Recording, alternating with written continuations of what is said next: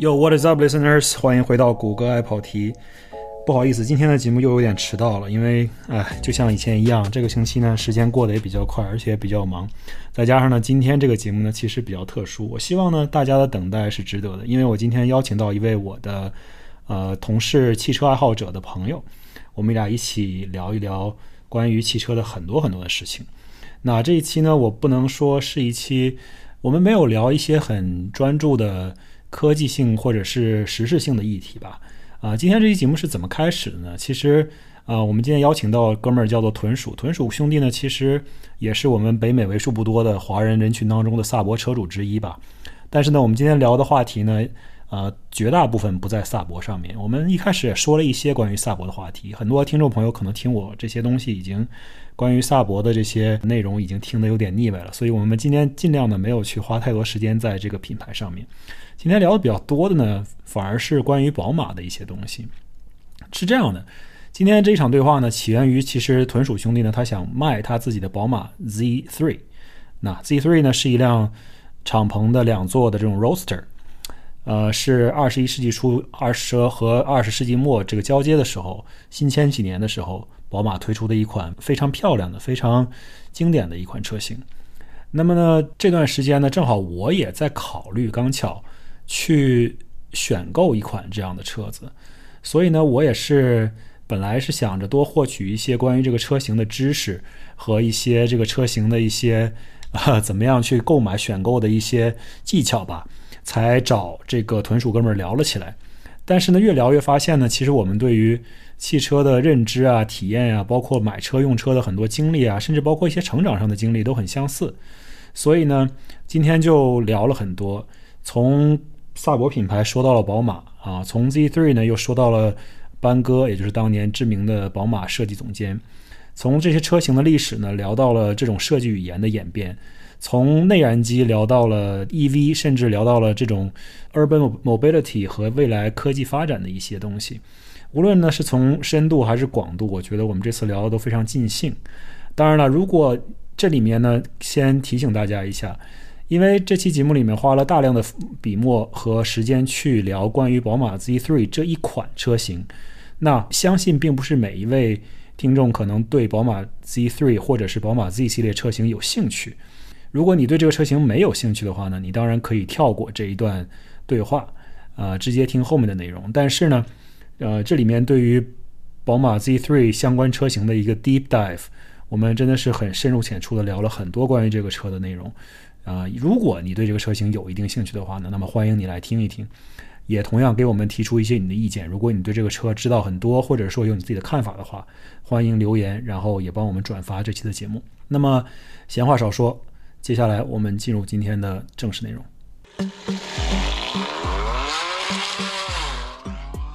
关于车的方面，我觉得看你也是非常的感兴趣，所以我觉得应该有很多话题可以聊。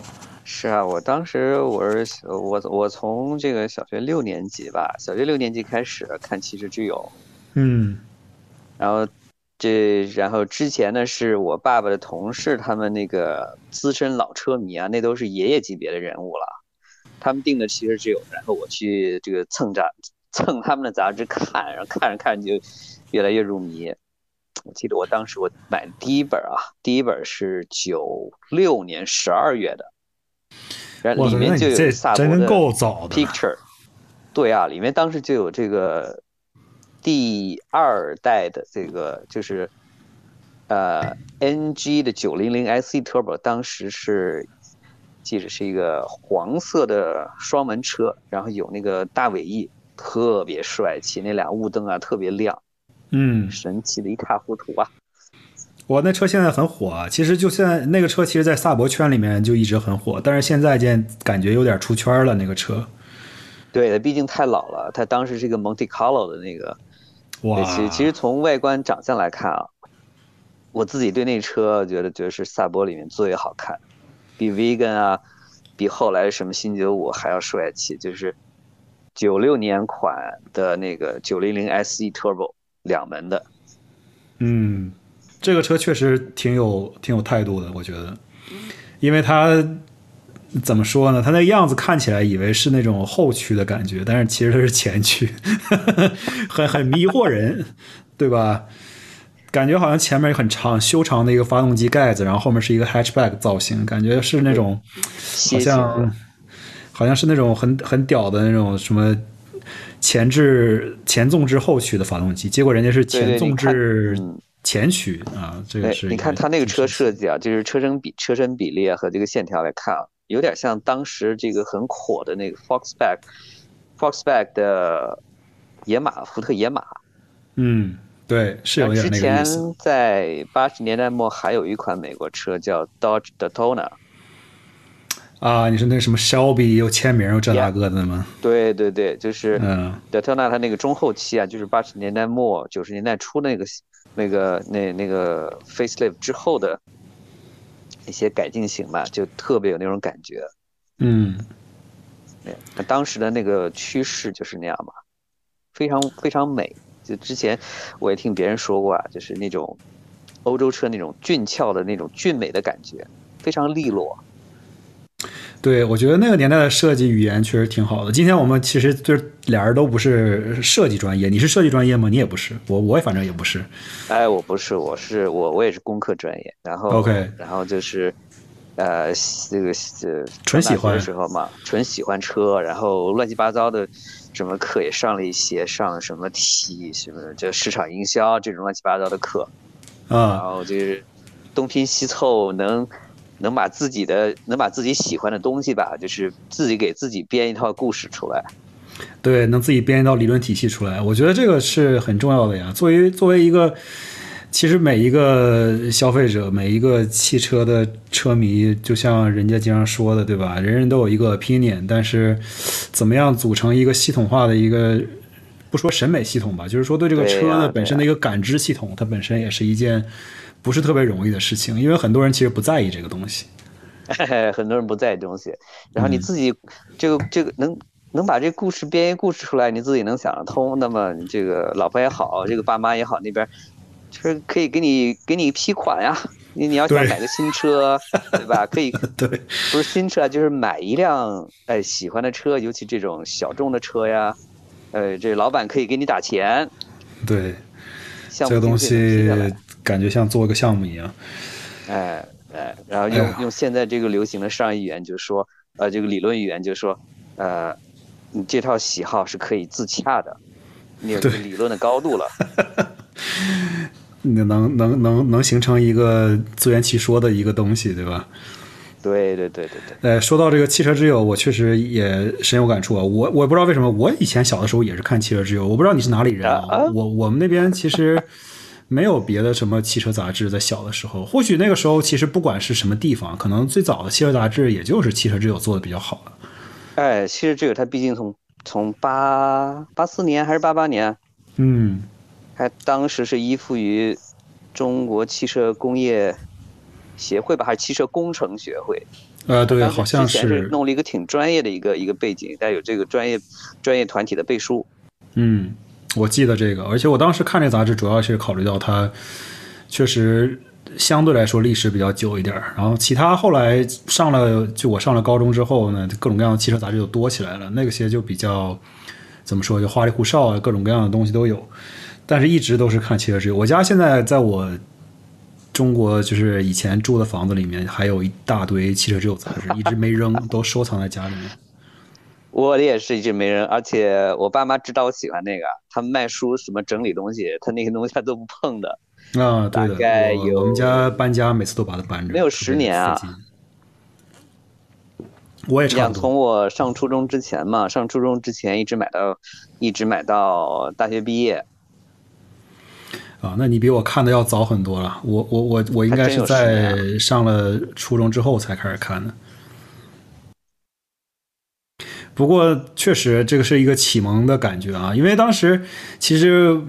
我个人的家庭条件来讲，当时家里面显然也没有什么开车或者是开一辆比较好的车的这么一个概念。然后看着主要就是过过瘾，对吧？感觉就是啊，这个可以畅想一下自己的未来和知道一下这个世界上有什么东西存在，然后了解一下这个呃，等于说在没有消费能力的背景下，先做一下市场调研，是吧？哈哈哈哈你这是是是有什么预见？我觉得你比我有预见性，有很强的预见性。我的对 我当时看萨博，就是因为在某一某某一本汽车之友杂志里面看到一个广告，然后就说：“哎，这车就好酷啊！”就看到的是我现在开的这辆萨博，萨博九三这个掀背版这 Station Wagon。哦，那那是很现代的事情啊，那很现代的事情。嗯，我那个时候它可能是刚刚上市，可能是二零零，呃，零几年我忘了，可能是零四年吧。对，可能是大概有 wagon 大概是零，可能是零五年了，可能是大概那个时候左右，那个时候就刚刚上市，它还在打广告呢，然后就看到了，从此就留下了深刻的印象。看来，看来我们这个跟汽车之友有缘，也跟跟萨博也有缘。对的，现在。败家的根儿都在汽车之友上。呃，是啊，那时候一开始买的时候，那时候已经是六块钱一本了吧？然后又换什么彩页呀，什么加钱。后来，后来等我自己拿自己零花钱，拿什么奖学金里钱买的话，那时候已经是七八块钱一本了。嗨，那都是小钱儿，相比现在修车的钱，那些都是小钱儿。哈哈哈哈哈！是是啊，你。那那之前的是知识储备，对啊，现在的一切修萨博流下的血和泪，都是当年看汽车之友当时脑子里灌的水，对吧？呃，也可以这么说，也可以这么说。还好，其实我当时，但是我没花太多钱。是，但是就其实选车这个事情，就是很很难去界定一个说很理性的去看待这个事情。就不管我们怎么说，说自己建立了一套审美体系也好，还是工程上的这种呃，对于它的研究和它的这种细细致的一些分析啊、评价也好，最终你选择的时候还是很感性的，你就觉得啊，这个东西。是我小的时候觉得给我留下印象深刻的一个东西，我就是要买它，不管这个东西有多小众，还是说多么，呃，不容易维修，或者是它零件多么难找。哎，当时我这个这是我这是我在美国买的第一辆车，也是我其实个人来讲拥有的第一辆车，因为我在中国的时候没有驾照，然后我是来美国才考的驾照，第一第就是人生中第一本驾照，所以这是我这第一辆车，一直一直留到现在，对，嗯。非常不容易，你这这非常不容易。我在国内我也没驾照，我是我是来美国学的驾照，呃，在国内在国内开上了手动挡，然后在美国买的手动车。哦，对，我们经历很相似啊，经历很相似。但是我这个 我这个不是手动挡，有点遗憾啊。我一直跟老周说，我说我说那个当年我差一点就买了一辆 Turbo X 的手动挡，结果。当时囊中羞涩了一点点，没有下得去手，后悔了一辈子。哎呀，那那那你这个情怀是情怀一直在保持在最新鲜、最美好的状态。是的，但是这个东西有一个副作用，就是你在去选别的车的时候，我我不知道，我相信你应该可能在这一点上比我要好一些。就是，哎，我知道你想说什么。对，你在选别的车的时候就变得很困难，就你没有那种非常。Decisive 的感觉，就是说我就想要这个，或者说这个就是比别的好，呃，没就是没有没有理由，对吧？我就就觉得这个就比其他好。然后就说到了，就是最近我们聊的这个话题上面，就是关于这辆宝马呃 C3 的事情，对吧？因为我知道你要卖这个车。呃，我是有这想法，因为我想，因为我想就是换一个 SUV。嗯。哎，所以所以有这个想法，不过这个也很难割舍啊。那么，呃，稍微就是稍微稍微回过头点讲讲到那个你刚才提到说这个买车的理性的问题啊。嗯。呃，我感觉你是妥妥的一个一个一个比较 analytic 的人，可能是学工科的、学理科或者学金融出身的。嗯，这勉强勉强勉强。是呀，你这个把。把这个把这个买车心理都给剖析出来了，刚需是什么，然后间接需求这个是什么，然后有有哪些有哪些呃 plus 哪些 minus 做一个 SWOT 分析。有一点儿，有一点儿，我一般会在买某一种车之前做个 Excel，然后把它列表，把所有的竞争车型放在一起对比一下。嗯嗯嗯嗯，但对我，嗯，哦，我买车好像想的比较比较简单，那你当时怎么选的这辆？萨博都是这样的情况。Z 买买这个买 Z3 和买萨博都是这样的情况。呃，我们就先先先聊聊这个这个 Z3 吧。我我太喜欢这个车了。嗯嗯，就一开始就是因为是，因为我我买这个车正好是新冠 pandemic 刚开始时候，嗯哼，二零二零年三月份，那个时候我刚换了个工作，然后想给自己增加一点士气吧。嗯，想给自己增加点士气，想干脆买一个车，这样就是 work from home 时候的话，可以出去玩一玩啊，或者是下班之后嘛，就是给自己去溜达溜达，感觉比较爽。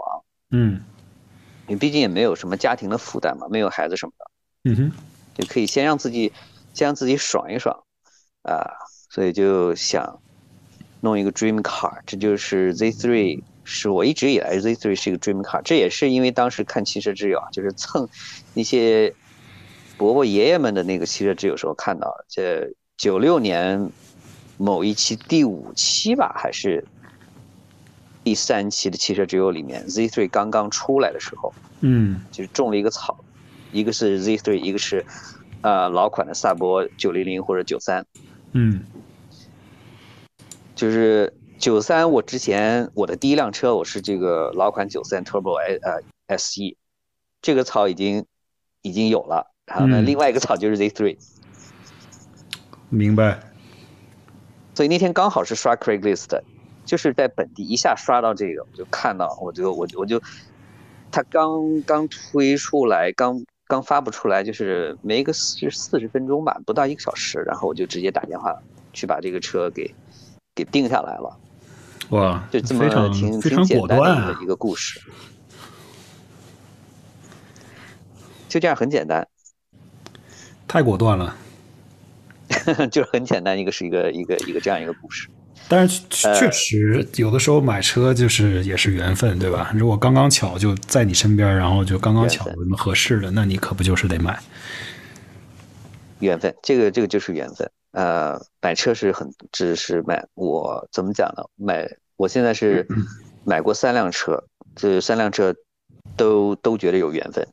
那么回来说这个 Z3 吧，呃，正好是我想要那一款。之前稍微做点功课，就是你也知道，就 Z3 发动机，呃，配置不同啊，大概分这个什么四缸机啊、六缸机和那个 M 系列，就是大概三个类型吧。然后三个类型，两个车型。对，Roadster 和 Coupe 两个车型，那么刚好我要这个车呢，就是我喜欢的那个，嗯，敞篷版后期款的六缸手动敞篷，嗯，是二点五排量的，明白。但这个时候二点五是直六了，对吧？对，直六是，这是就是传说中这个最后一代的经典宝马直六，叫。M 五十四 M fifty four 系列，嗯，它应该是上一代宝马三系的这个一款发动机，对吧？啊，这个是上很很多代了，这是二零二零年，啊不是二零零零年推出来的，就是在 Z three Z three 换型，就是 post facelift，就是拉皮之后的。呃，那一代的 Z3，明白。二零零零年之后那代 Z3，那么这这个发动机呢，同时用在，同时又在呃 E 四六，就是 E forty six 三二五的上面。哦，我明白了，我明白了，它是同时代的 E 四六宝马三系的发动机，而不是上一个世代的 E 三六宝马发动机。不是 E 三六，它用的是 M fifty two。嗯，然后在宝马 Z three 上面用的是它的 M fifty two 改进型，叫 M52 TU 系列。啊，对对对，就是这个 M 系列用的，一开始用的是这一款。对，是的，就是九十年代的那个宝马发动机，它是 Fifty Two 和 Fifty Four 两个系列。嗯，呃，Fifty Four 就后面这个系列呢，它是在 Fifty Two 基础上改进的，呃，规格没变，但是增加了一个呃叫 Non-Return Fuel System，就它那个油啊，它不会，就是熄火之后它油不会回流。另外一个就是把机械油门换成了全电子油门。明白。呃，另外还有一些可靠性方面的改进，什么气门生成啊这些方面的东西，那是为了提高可靠性。明白。而且这个车，呃，我先先一会儿回到你这个二点五了啊。但是我就说这个车本身，它在就是它的 M 版本好像是在欧洲跟美国一开始还是不同的版本，对吧？欧洲那个发动机本身要马力要更强一些，美国一开始的时候这个马力要稍微弱一些。呃，你说的这个好像，你说这个好像是针对 E 三六，就是呃 E 四六之前的那代宝马三系的 M 三。对的，然后 Z3M 我不知道有没有这样的区别。对，因为 Z3M 其实它本身大部分的车身的架构，包括它的发动机什么的，其实是基于 E 三六的嘛，所以它一开始用的北美的发动机跟欧洲的也是不太一样，但是后来就都一样了。对，有有有可能，呃，但是就后期的 Z3M 的话，它后期用的 F 呃 S4 S。S 五十四，Fifty Four 那台发动机可能仅仅是一个 D-tune 版，D-tune 版本。明白。哦，说回你为什么选了这个二点五这个版本呢？对，二点五，二点五这版本呢，我一直就是键当键盘车神的时候啊，曾经就是 想想当键盘车神，那个时候就就比较参数啊，然后分析配这个配重啊什么的，我就看中了二点五。为什么呢？二点五，呃，经典直流发动机，不管是 fifty two 还是 fifty four，呃，都是经典发动机那种丝般柔滑的那个平衡，非常平衡那个那个发动机，这个是跑不掉，肯定是要肯定是要带上。那么二点五这个排量呢，那就是综合权衡发动机的性能和配重嘛。嗯哼，对啊，是那个。三点零也好，二点八也好，和那个 Z3M 三点二的也好，它都是很强劲的那种发动机，都比二点五强。但是呢，它增加了那个那个发动机的重量更重了，就破坏了那种破坏了破坏了本身呃五十比五十的前后五十五十开的这样呃配重比。嗯。那么这样就是问题就是问题就来了，你是想要你是想要一个。比较灵活、比较灵活平衡的那种经典跑车的那种感觉，就是 handling and ride。你想要那种感觉，呃，你还是想要 performance。嗯，对于我来说，我不想我对于对于我来说啊，就是那种驾驶的感觉远远远远要呃重要重要于就是直线直线速度。有道理。对，所以所以我更看重就是。重量平衡啊，它毕竟它是一个前中置后驱的车嘛，对，前后平衡，然后让它这个重心尽量保持在那个方向盘的前后，有道理，这样就是就能保持就是它原本设计的那个人车一体的，就是说它的它这个目的吧，这个目标吧，有道理，有道理。我我在网上看了一下这个数据啊，这个 M 五四好像是一百八十四匹马力，然后。如果要是 Z3M 版本，也就是 S 五四的话，都上到三百一十五匹了，所以这个马力差距呢是有一些的，而且扭呃扭矩上也差了差不多一百个牛米的扭矩，所以说它本身，我明白你的意思，我非常明白你的意思。其实这个车本身也很小，它的尺寸也就差不多跟一个米亚塔差不多大。对，它其实比米亚塔还要短一点。它轴距只有呃二两两千七百毫米，对的。它是在它是在 E 三六 E 三六车型的基础上再缩短了轴距。明白，明白，明白。所以说呢，这车开起来会不会就像一个卡丁车一样感觉？呃，会像卡丁车，尤其是尤其是你把。尤其是你起步的时候啊，起步的时候带点弯，那个车很容易很容易甩尾，很容易甩尾，对吧？而且它是一个给个大油门，它很容易甩尾。它的后悬挂本身也不是说那种我们现在比较常见的悬挂，我记得它好像是它不是多连杆，tra trailing arm 悬挂好像是，它就是拖拽臂 trailing arm，拖拽臂，嗯。而且它这个 trailing arm 很有意思，它是独立，它是全独立 trailing arm。对，对，它是用一个三角形的那个呃三角形的那个连接啊，做成了独立的 trailing arm，挺有意思的。它这个它这个来源于八十年代的那个三系列，就是 E thirty，它是来自于 E thirty 那一款的后独立悬挂。明白。其实这么说来，这款车我因为我在阅读过这款车的一些文献的时候，因为我之所以去跟你聊这个事情，其实本身也是因为我想要有一段时间，包括现在我也是在就是。呃，on and off 的在看这辆车，因为我有在考虑过想要买这辆车啊。但是我当时读到的一些文文字上，可能就描述说这个车其实它是一个研发速度非常快的一个车型，当时好像很快很快就推出了这个车，从设计到量产是一个很短的时间，所以就导致九三年开始开始有这个项目，九五年下半年就那个就下线了。对啊，这从一个车的研发的角度来讲，这已经是神速了。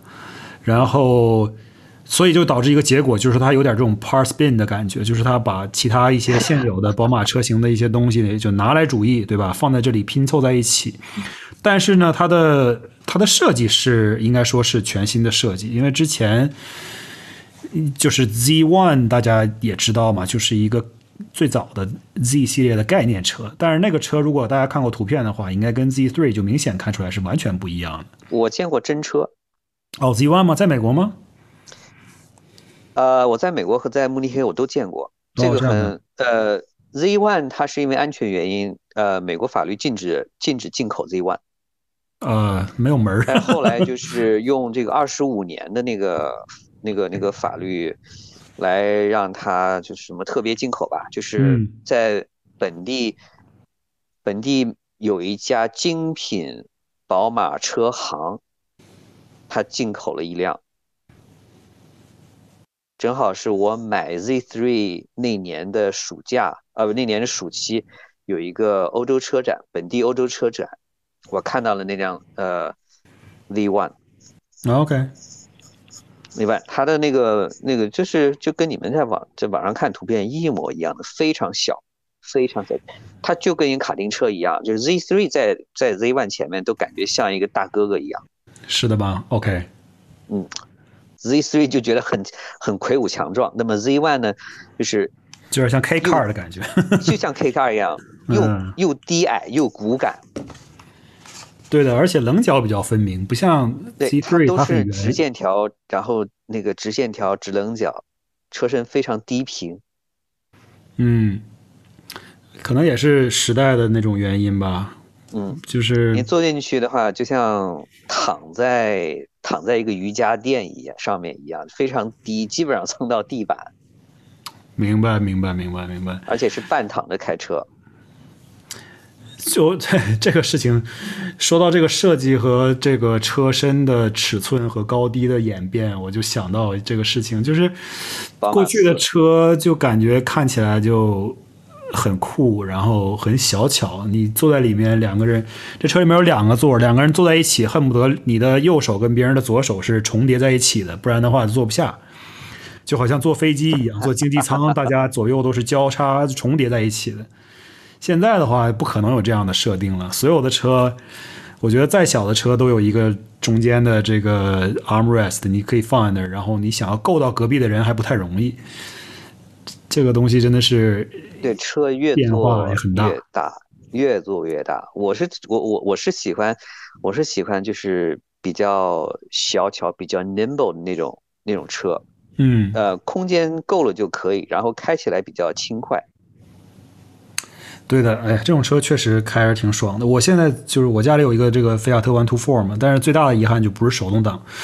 但是无论是手动挡还是自动挡，就能体会出来这种感觉，就是车确实小，而且呢紧凑，呃，对于所有的操作都很灵敏，转向也灵敏，然后刹车也灵敏，油门呢相对来说，那、发动机一般般，但是总体来说都是很灵敏的。对我我我知道你在说那种感觉啊，就是就是这样的。像开 Z3 已经觉得有点就是有有点那种平衡打破平衡了。它毕竟它是一个，毕竟它是一个二点五的直六嘛，嗯，它的那个动力还是能感觉在，尤其是一个是在起步，一个是在高速上，你动力能感觉到它是已经是 outweight 那种驾驶的平衡感。我之前我开过呃马自达的呃米亚塔 ND，嗯，我开我知道你我知道你感觉那个你的幺二四应该是在 NC 的基础上改的吧？它是怎么说呢？它应该它有一部分是 NC，有一部分是 ND，应该是这样的。它的变速箱是 NC 的变速箱，哦，但是发动机是菲亚特自己的发动机。呃，然后车身的大部分，包括内饰，都是马自达的内饰，就连中控台啊什么的，除了这个菲亚特的 logo 不一样之外，其他都是跟马自达就是 ND 一模一样的。啊，那这么说应该是质量最好的菲亚特呀。哎，嗯勉勉强强吧。我之前在播客里面也在跟大家抱怨过，我这个车的空调有一次坏了，在他妈那个菲亚特专修店，不是专修店，是菲亚特官方的 4S 店里面修了差不多三个月时间。总之就是啊，无论如何找不到问题，基本上把每一个部件都换了，最后把那个中控台下面的那个叫做，那就应该是叫什么呀？呃，就是那个 condenser 还是那哎不对，中控台下面那个位置应该是什么？就是 heater core 了，就把那个东西给换了。core 对，最后把那个东西都给换了，然后才把这个问题解决。哎呀，这个感觉就非常意大利亚了哦。对，就非常非常的典型的菲亚特的这种意大意大利车的 风格，让人无法这个意大利的味道就出来了。对，这实在是，既然买了意大利车，咱也只能承受，没办法。呀，那么回到回到这个米亚塔和 Z3 的比较上来啊，就是米亚塔开起来更加轻快，更加轻快，就是能给你那种少年人那种乐趣。呃，对，因为米亚塔本身它车重其实要小一些，我我想象应该是这样的。你之前开就是你开幺二四时候有没有有没有就觉得满心欢喜啊？脸上开车时候脸上会有情不自禁的微笑。没有，我是觉得如果我是有这种感觉了，但是我觉得如果是手动挡的话，我的感觉可能会更强烈一些。嗯嗯嗯因为你自动挡的话，呃，迈阿密这个地方有一个小小的遗憾，就是它的路啊都是直的，没有什么山坡，也没有什么转弯什么的，就是呃大沼泽嘛，就是你基本上出去之后，海拔都是在海平面左右，也没有什么山路，也没有什么弯路，就是上高速呢，你能体现一下加速的感觉和刹车的感觉。呃，你又不想成为一种那种传说中的宝马驾驶员，对吧？在高速公路上左冲右突，而且不打转向灯那种，就是像玩命驾驶那种感觉。那其实你体现出来的这个车的操控性呢，并不是特别的容易，因为很少有机会让你去真的过一个弯儿，然后能够体会出这个车的极限在哪里。嗯，哎呦，那欢迎你到欢迎你到圣路易斯来玩，带你去我们南边的呃 Ozark 山区。我们开车四十分钟就四十分钟不到吧，就就能进入这 Ozark 山山区。那挺不错的，挺不错的。我之前我第一份儿我研究生毕业第一份工作就在山里面，嗯就在那个山里面。然后我我现在开这个九三 Aero 手动挡，也就是在山里面买的。我是先在那里买了车，然后在那个 city 那个山里面的那个 city 找到了工作。运气不错啊。缘分啊，缘分。呃，对，这也是迈阿密比较大的一个一个遗憾吧，就是无论如何也没有山。整个佛罗里达最高的自然海拔高度好像是只有四百尺，是一个小土包这种感觉。除了之外就没有任何的海拔高度了。啊，那你这个幺二四有点没有用武之地啊，只能开个 Key West。对你要不然就下赛道，对吧？下赛道的话就感觉第一比较伤车嘛，第二的话就是没有手动挡，确实下赛道的乐趣也少了一些。因为这个车最早是给我们家领导买的，他上下班用，然后 在这一点上，我们家领导也是比较个性，他说就想要些辆小一点的车，而且跟我的性格有点像，不喜欢这种特别。大众的东西，然后也不喜欢什么什么丰田啊，什么本田啊什么的，然后就专门挑了一个特别小众的车型和车款，导致我现在想要把这个车卖出去都卖不出去，没有没有市场实在是太狭窄了，这个车的市场受众实在是太狭窄了，我在网上挂了好久都没有人敢，没有人打听。这是一个需要强缘分的车。嗯，对的，而且尤其。那就 once again 不是手动挡卖的时候，它的有一点点的困难。Anyway，如果就是说选择这个 Z 三的话，你说就这我是纯出于一个个人私心的理由在问这个问题啊，因为我也在找这个车。就是说你会觉得这个车它需要看哪些东西？它会平常比较经常出现一些哪些问题啥的？给我们讲讲呗。Z 三相对来说比。相对来说，比同年同时应该说叫同时代的宝马要好很多，因为它是最后一个比较纯粹机械架构的宝马车，嗯，甚至是最后一个纯粹机械时代的德国车，嗯哼，就是悬挂，我们知道悬挂它前半部分是来自于一三六。呃，底盘和悬挂前悬挂是来自于一三六，那么后半部分是来自于八十年代这个一三零 E thirty。呃，它里面加的就是比较电子的部分啊，那就是那个 M four M fifty four 的那个那代发动机和发动机的管理系统，它这个东西是比较电子化的一个东西。嗯，这可能是它，可能是就是。一三六平台包括宝马这个 Z 三和当年的那个三系里面最电子化的一个东西，明白？对，然后另外就是它的辅助，就是边缘不叫辅，就是说我是说就是边缘部分不是那么就是非机械、非 powertrain 之外的东西啊，可能就是一个呃液压顶棚啊，明白？嗯。所以我喜欢 Z 三胜过于喜欢三系的敞篷车，原因就在于它的纯粹、简单、可靠。同时啊，这些东西就是越简单越纯粹啊，也就也也也就是也能给我就是它驾驶乐趣的很重要的一很重要的一部分。像这种敞篷车，尤其是经过了二十多年的话，你觉得它顶棚会有漏水啊，或者是？一些存在潜在的这种问题，比如说有一些敞篷车，别说二十年了，呃，十几年或者是五六年都有可能出现这个液压系统漏液的情况。我记得特别搞笑的一件事情就是，之前我在看一辆，因因为我我们家最近也买了一辆敞篷宝宝马，但是是新一点的，可以一会儿再说这个事情。呃，在看其他某一品牌的敞篷车的时候，就说这个敞篷车呀，它的。敞篷折叠的时候，容易掐到其中一根液压管，就导致这个液压管容易破裂。然后这个液压管一旦破裂呢，它是个电动敞篷，一旦破裂呢，这个液压管就会直接喷到驾驶员的裤子上，就是正好喷在驾驶员的衣服和裤子上，所以是一个 这个可贵呀。对啊，是一个非常非常狗的一个潜在的一个可能会出现故障的一个风险。所以我不知道，你说的是是是奔驰的那个那个吗？对，奔驰 E 系列某一款车，就对啊，这开着这个车，你还不能穿阿玛尼。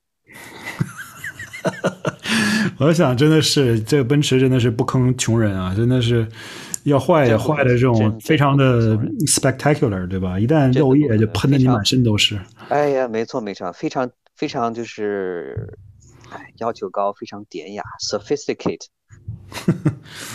奔驰连连犯错误都都都这么 sophisticate，对呀，太棒了。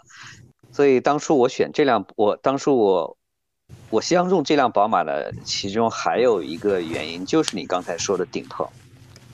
我一直，我，我当时我看了那个萨博的敞篷什么的，呃，还有就是宝马三的敞篷，我一直就是想找一个，呃，手动棚的敞篷车。嗯，正好这辆是手动棚。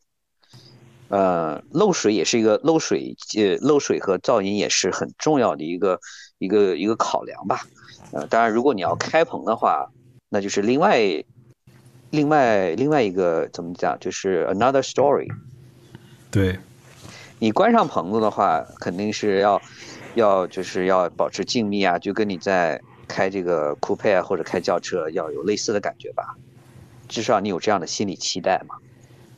但是很难实现。哎，这点就是宝，这这点就是宝马做的很，很考究的一个地方。两千年以后，宝马 Z3 的这个敞篷车，它从之前的这个单层棚，换成了三层三层复合式静音顶棚。哦，这样的。另外，我这辆车之前那个车主买车的时候，就是换了，呃，换了那个什么 Sealant，就是隔音条。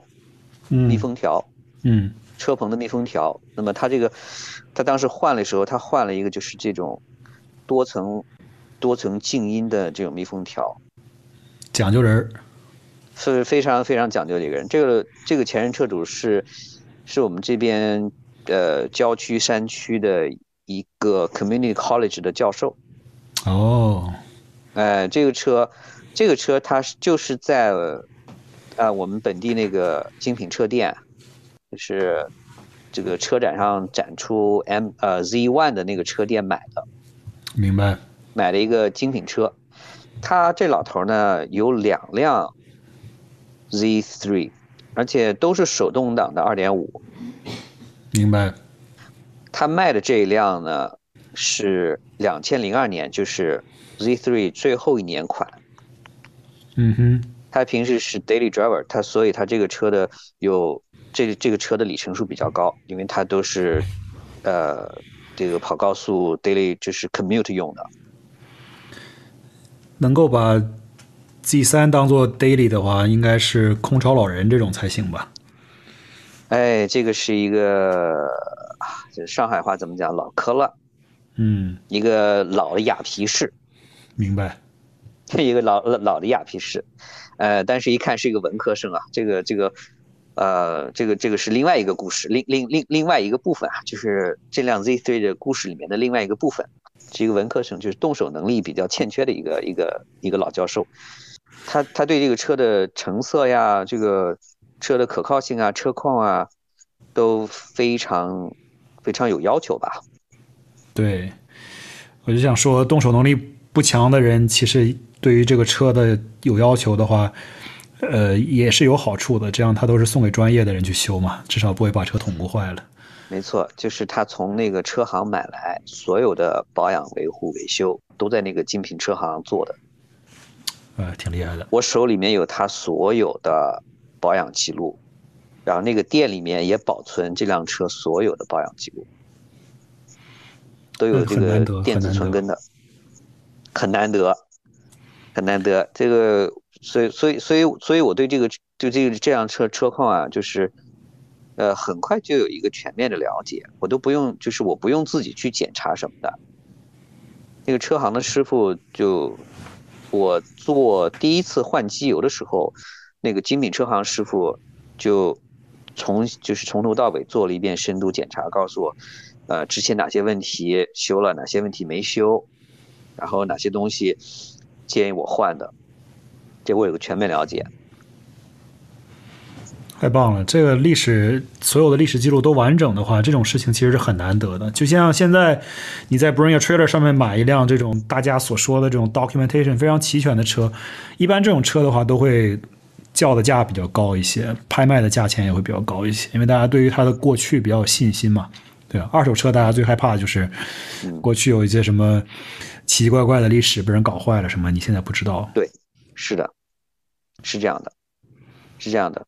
呃，就网上这种车商可能还还还是他即使 documents 齐全，即使 record 齐全，他可能还是有信息不对称，或者是信息呃有有错误、有偏差的地方。但是本地车行的话，可能会会好很多吧。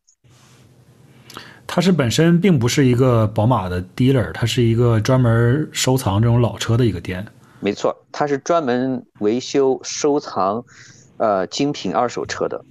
哦，它里面有，就宝马那个什么，呃呃，Saka 还是贝塔那辆那个那个就是鸡蛋型的那个小车，它有它它有它有好像有一两辆还是两三辆，像一个婴儿车一样那个东西吗？对对，还有之前这个。呃，一三零的 Touring Wagon 有两辆精品的 Touring Wagon，其中有一辆是德国进口的，还有好几辆那个一三九，就是最美的五系列，嗯，还有还有还有几辆这个一三六 M three，就是现在炒的最火的 M three M 三，嗯，还有好几辆，哎，有空你到圣路易斯来，我。我我我带我带你去看那个精品车行。呃，somehow 你说到这个，我就想起来，我觉得 Midwest 不知道为什么美国的中西部就 Saint Louis 也可以算成美国的中西部吧？应该就是妥妥的美国的中西部。对，妥妥的，我们是 Midwest 的中心了。对啊，美国的中西部就是不知道为什么有很多这种神奇的存在，就是。倒倒车的、买车的、收藏车的，就是修车的各种各样的东西。我以为，当然了，这个东西咱也不能说地域歧视或者怎么样。大部分的美国，大部分的主流的媒体上可以见得到的汽车文化，主要集中在加州嘛，尤其是南加州。然后像这些什么大的拍卖啊什么的，也都是集中在美国的西部、西海岸附近什么的。但是呢，somehow somewhere，在比如说 Ohio。包括在圣路易斯，包括在芝加哥，都有一些特别牛逼的这种精品车的二手车行，然后经常会出现一些很神奇的东西。就我就知道那个 Ohio 有一个地方叫做叫做叫什么来着？Performance Auto Group PAG 吗？还是叫 PGA？我忘了。我不太了解这个。就是 Ohio 的，好像是 Cleveland 的一个附近的一个城市吧。它就是专门卖。特别特别低里程的，特别特别干净的，然后被他打理的像新车一样的宝马的 M 系列的车型，包括什么 E 四六啊、E 三六啊、E 三零啊、Z four 啊、Z three 啊，还有什么 Z eight 啊之类的。但是它的特点就是它的车卖的特别特别的贵，比如说它一辆好的 E 四六现在可以卖到七八万，然后。但是它会有完整的 documentation，说这个车来自于哪儿，它之前是什么样的，做了哪些保养和维修，最近在他手上做了什么，然后，呃，它的里程是非常非常低的。但是这种东西是存在的，就是过了二十年，依然有这种，比如说几万英里或者是几千英里里程的这种车存在，而且这个车车行就在就在 Midwest，就在中西部，离你应该也不太远。这个我这这个我一点都不惊讶，就是卖给我车这个老教授，他当时要卖车的原因就是他看上了 Boston 的一辆低里程的两千零一年的二点五，嗯，二点五手动挡，所以他后来又选择了，所以他怎么他后来怎么样？他想要再买一辆，对他卖我车的那个时候，他已经订了 Boston 的那辆车。哦，然后正在这家，呃，二手车行、精品车行，呃，做做就是怎么说，就是做 detailing。啊，明白。哇，看来这个这样一个事情。后来，后来交接的时候还给我看了他那个他那辆新车啊，是一个呃墨绿色金属漆的。棕色棕色布棚子的手动挡手动棚，哇塞，太棒了，特别有意思，特别有意思。这个这个这个老头就是喜欢手动挡手动棚的 Z3。看来他的这个车型不光是情有独钟，而且研究非常透彻啊。这个车当年这个绿色其实蛮少见的，我只见过他，这是我见过唯一一辆。呃，墨绿色的，对我前两天有在，有一点像这个英，就是那个 British Racing Green。对的，其实更亮更好看。对，这个颜色其实很漂亮。我之前有在网上搜这个颜色，然后发现，呃，好像是在 Hemmings 吧，Hemmings 是一个就是老的这种古董车的网站嘛，它有很多 classified information 在上面。然后当时好像有一辆车是在，是一辆那个 Clown Shoe，是一辆那个 Coupe，啊，好像是在美国东部的某一个地方，然后是绿色的，里程也蛮低的。那个车他当时要了七八万，在网上。非常贵，但是一看那个车况就很漂亮，而且是那种就是你说那个绿色叫什么绿色我忘了，叫什么绿来着？哎，我也不记得。就是 Clown Shoe 这个车型本身就非常少。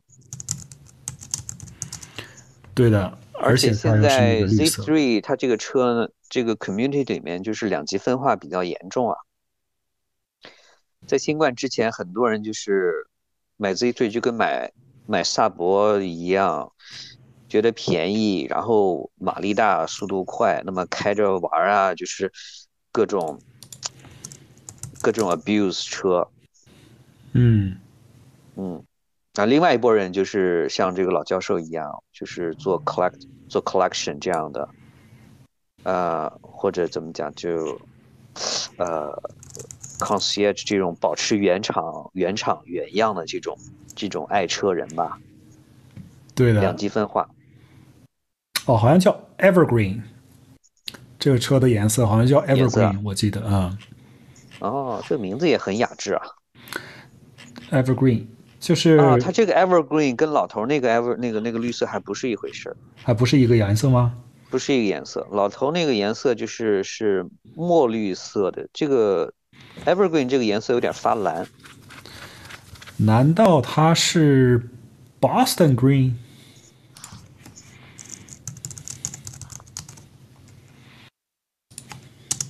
我们现在开始现场 Google，我也在现场 Google，我我 Google 到一辆那个颜色了，那个 Z3 还是四缸机的那个要一万七千美元，九七年的一万七千美元，四缸机有点贵啊，太贵了，这个四缸机卖那么，还是九七年的太贵了，太贵，这个太贵了。这个 Boston Green 看起来挺像是那种墨绿色的。呃，也许就是那个颜色吧，Boston 买 Boston Green，还有一个颜色叫做 Oxford，是名副其实了。还有一个颜色叫做 Oxford Green，不知道是不是这个啊？应该是叫 Ox Oxford Green。OK，这个名字我以前我我有印象，我我我搜到过。Oxford Green 看起来就。对，这个确实是，人家都叫 Oxford 了，确实就是英国英国绿了。呃，它比 British Racing Green 要鲜艳一些。哦，这颜色其实挺……哎，我找到了，就是这个颜色，Oxford Green 对吗？Oxford Oxford Green，挺酷的。给这个车提亮不少。这个车要是其他的颜色呢？它的一些蓝，其实说实话有一点怪怪的。它有一些蓝色其实有点怪怪的，我不是特别能够接受它的这个年代的某一些蓝色。就会就说到这个设计吧，就是它这个前脸设计本身是一个怎么说呢？我我我对于历代的宝马，我都有一种感觉，就是。不能说所有的宝马吧，但是说很多代的宝马，我都会感觉它的尾部设计要比前部设计要好看，尤其是当今这一代的宝马，那是肯定的，没说了。就包括这个 G G Three 也是，我觉得它的尾部设计感觉要优于它的这个前前端的设计的感觉。前面看起来有点像那个，有一种像那个叫鲶鱼的感觉。我不知道，哎，我也觉得像鲶鱼的感觉，也它它前脸有点像鲶鱼，呃，也有点像，也有点像那个什么，像像松鼠还是像仓鼠的那个那种鼻孔的感觉，是有点那个意思，对，尤其是它这个车很圆啊，看起来就就明明明是一个很灵巧的车啊，看起来就就憨憨的这种，对的，它前面这个曲线甚至有点像。早期的那个甲壳虫的曲线，对吧？甲壳虫的那种 早期的那个甲壳虫的尾部的曲线有点像它这个前面的曲线，somehow 就哎是有是有点那种那种感觉。这个这个跟那个 Z 四跟 Z four 第一代 Z four 的感觉就截然不同。嗯，第一代 Z four 它那种感觉，我不知道你还记不记得，它那感觉就非常非常写意。我侧面的两侧面这个腰线两根线条，然后。发动机舱的两根线条，这样两对线条下写下去就很写意，就有就就让我想起来，它这个车就像就像一个服装设计的草图，或者是说，它好像就是把啊这个车身设计的草图啊，直接直接推了一个油模，推推出来一个模型出来。对的，你要看那个当年班哥的手稿的话。基本上跟这个是一模一样的，跟它的量产车基本上是一模一样的。其实第一代 Z4 还不还还还不是班哥亲自设计的，他是谁设计的呢？他是一个丹麦人，那个他是他是丹麦人，叫叫 Eric 什么 Eric Manson 还是什么什么什么一个人？OK，他还但是不是班哥？但是当时反正是这么说吧，从 Z 三开始那个年代，班哥已经是宝马的就是一把手了，设计一把手了。嗯，但是好像在 Z 三这个年代，他并没有参与太多的这种他自己的这种想法在里面，感觉 Z 三还是一个比较相对来说比较保守的一个设计的语言。Z 三可能是班哥，可能是班哥就任之前，因为。啊，对，就任之前可能已经研发好了，对对对对对，就研发好了。这个车是九三年，九三年开始的，然后九五年下线的。嗯，班哥是在九五年的是九五年前后加进入宝马，九四年进入宝马的。你说的有道理，可能那个时候他已经设计好了，只不过他上市的时候是刚刚好他在任，刚好是上市时候刚好班哥班哥上台。明白了，明白了。他这个车是个日本裔设计师的。对的，对的，对的。而，这哥们儿好像一直还在宝马，是吧？我不知道他后来有什么别的设计作品。他在宝马待了很多年，后来去了保时捷。这个叫 Nagashima，这个人，嗯，Nagashima，他太这个人很传奇。永岛亮二是吧？对对对对，就这个人，他设计了 E 三九、一九零。哎，能设计出一三九的人肯定是不简单啊！这最美的一代宝马五系列。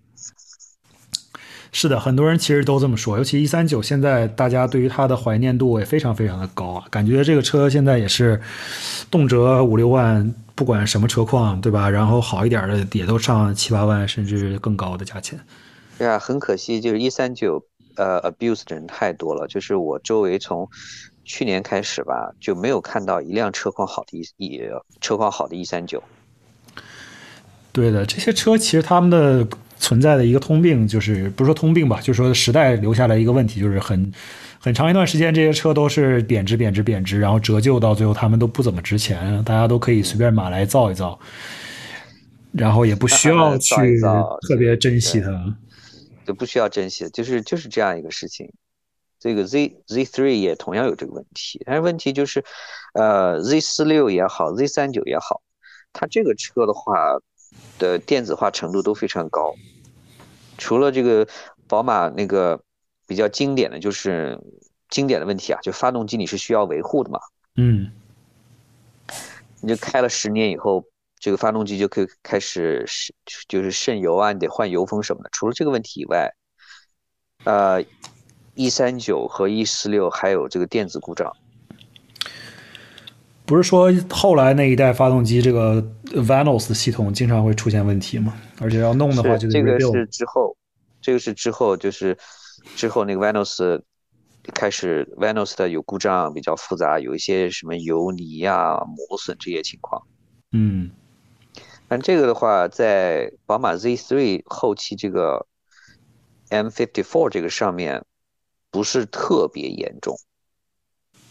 OK，宝马这个 Fifty Four 相对来说是一个非就是比前后比前后两代这个直六发动机要稳定成熟很多的一个发动机。它没有之前那个铸铁连杆的那种那种脆，就是比如说就是呃 Z3M 上面 S 系列的那种轻质连杆、轻质发动机里面连杆和和这个钢那个钢体那么脆，它没有这个问题，它没有这轻量化引起的这种耐久性的问题，明白。它也没有后来它也没有这个后来就是双 Venos 的那种复杂的呃气门生成机构那些故障。对的，我看这个东西很多人专门去 rebuild 这个 Double Vanos 系统，都成为一个自己的创业企业了，都可以自己开公司了，专门搞这个，全球范围供货。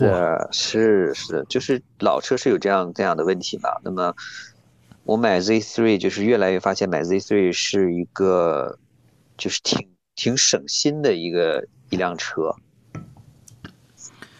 听起来确实是一个 sweet spot，对吧？它本身处于一个这种电子系统并不是特别多的一个年代，而且你选的也不是它最复杂的那个发动机。呃，它那个 Z3M 的话，比普通 Z3 来说要操心很多呀，发动机的问题，还有就是它 Z3M。A3M 的后悬挂就是它的相对强度比普通的呃 Z3 要弱，因为它动力动力基本上翻倍了。对，它的后悬挂就是 trailing arm 的那个支点很容易断，它动力太强了，它很容易断。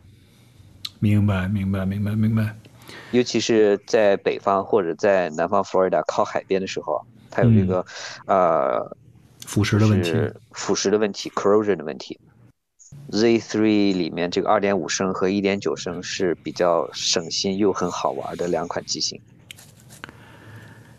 这个确实啊，就是这种相对来说不是最快的车型，但是车体的重量也比较轻一些，动力足够啊，就是比较均衡、比较平衡的这么一个选择。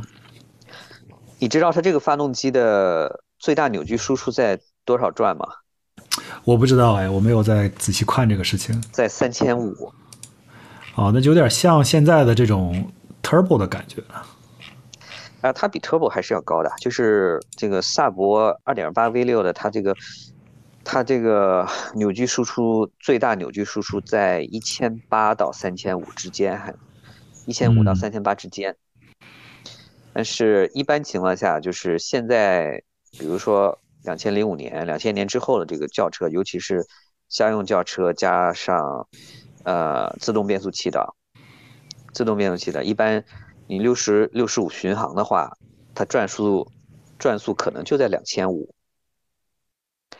但是 Z3 这个车，呃，一点九的我不知道它巡航转速多少，就是二点五和三点零的这个车。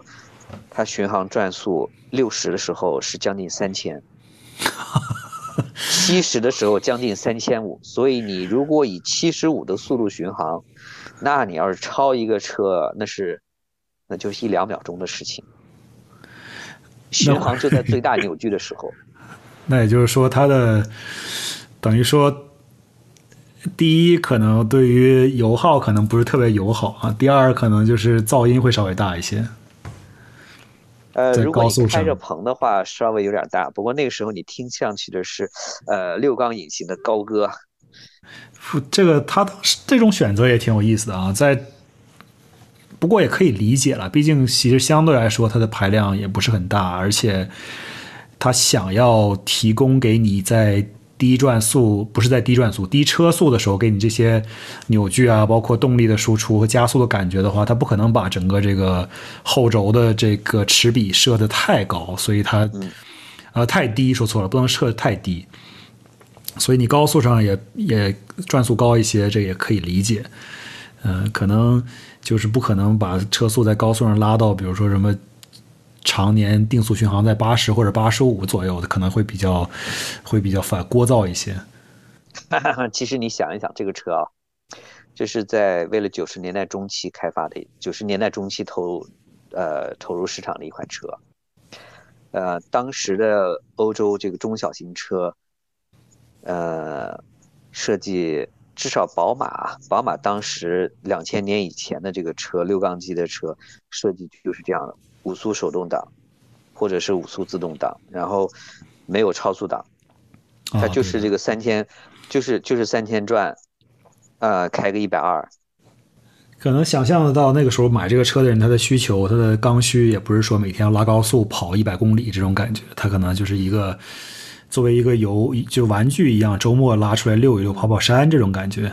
然后这个车绝对不是跑直线或者是高速巡航的，它这个这个车是在那种，呃，乡间公路啊，或者是在 US Highway 这种，呃，不是特别高速的那种情况下，让你享受驾驶乐趣，享受这种 touring 的感觉，然后再给你一点意外惊喜，过个弯，爬个山。给你一点意外惊喜，明白，挺好。而且这其实是非常欧洲的一种感觉，对，非常欧洲的一种感觉。现在你想买一个敞篷车，基本上除了欧洲的品牌，你已经买不到了。你现在此时此刻，我们看一下，放眼望去，因为我们刚刚经历了去年刚刚经历了这个问题，去搜索一辆敞篷车这个问题。也放眼望去，基本上新车里面除了马自达之外。再想不到第二个除了欧洲品牌之外的车在生产敞篷车的，就别克有一款，但是那个敞篷车长得真的很丑。那个敞篷车已经没有了，别克别克哦对没有，它也没有了是吗？那款车其实是欧洲进口的，对，它也是，其实欧宝嘛，就是说说白了，就除了奔驰、宝马、奥迪之外。或者是哇，奔驰、宝马、奥迪说完了，可能再没有别的了。还有别的吗？再高级一点，野马和野马和 Camaro，对，野马和 Camaro，再再高级的往上说，你是可以有的，什么宾利啊、劳斯莱斯啊，这些都有敞篷车，但这不属于咱们日常驾驶的范围。对对对，是。最终最终还是宝马，就是呃，能够得到的车，最终算最终看下来，也就是宝马。对的，而且。